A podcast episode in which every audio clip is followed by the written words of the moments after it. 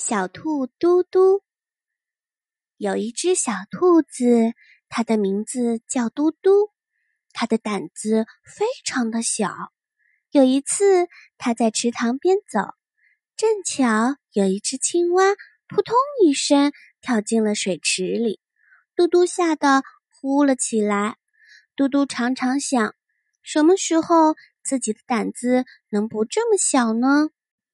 秋天到了。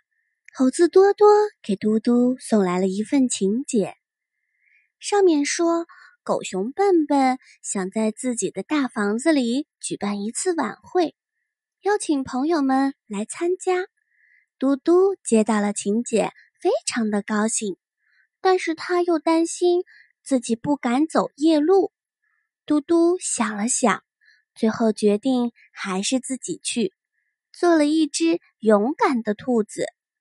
为了这次晚会，嘟嘟还特意到绿色森林百货店，为自己选购了一条漂亮的花丝巾。月亮升起来了，嘟嘟带着花丝巾，挎着一篮子鲜花，准备去参加笨笨的晚会。秋风轻轻地吹拂着，凉爽极了。嘟嘟一路哼着快乐的小曲，走着走着。他发现身后好像有一个黑影在紧跟着自己，就回头看了一眼，可是什么也没有看到。他又继续走了一段路，发现那个黑影又出现了。嘟嘟十分害怕，他屏住了呼吸，因为路上只有嘟嘟自己，他没办法向别人求救，只好不断的加快脚步。过了一会儿，嘟嘟又偷偷的回头看了一眼，发现身后除了一排树，什么也没有，他就放心了，继续朝前走。他想，刚才可能是自己的幻觉吧。就在这个时候，忽然刮起了一阵大风，嘟嘟看到那个黑影扑了上来，吓得他大叫了一声。就连装满鲜花的篮子掉到地上，他也顾不得去捡，拔腿就跑。嘟嘟跑呀跑呀，总算看到笨笨的家了。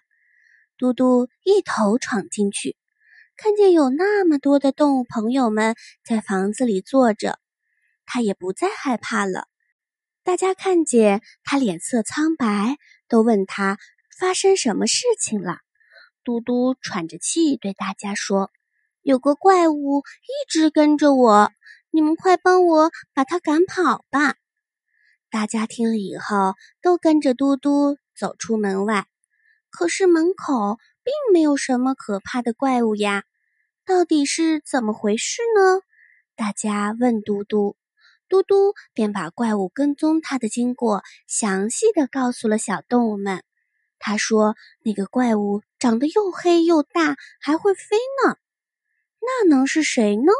大家想呀想，怎么也想不出来。这时，一阵风吹来了，嘟嘟脖子上的丝巾随着风飘动了起来。看着丝巾飘动的影子，大家都明白了，原来嘟嘟说的怪物就是他脖子上的丝巾呀。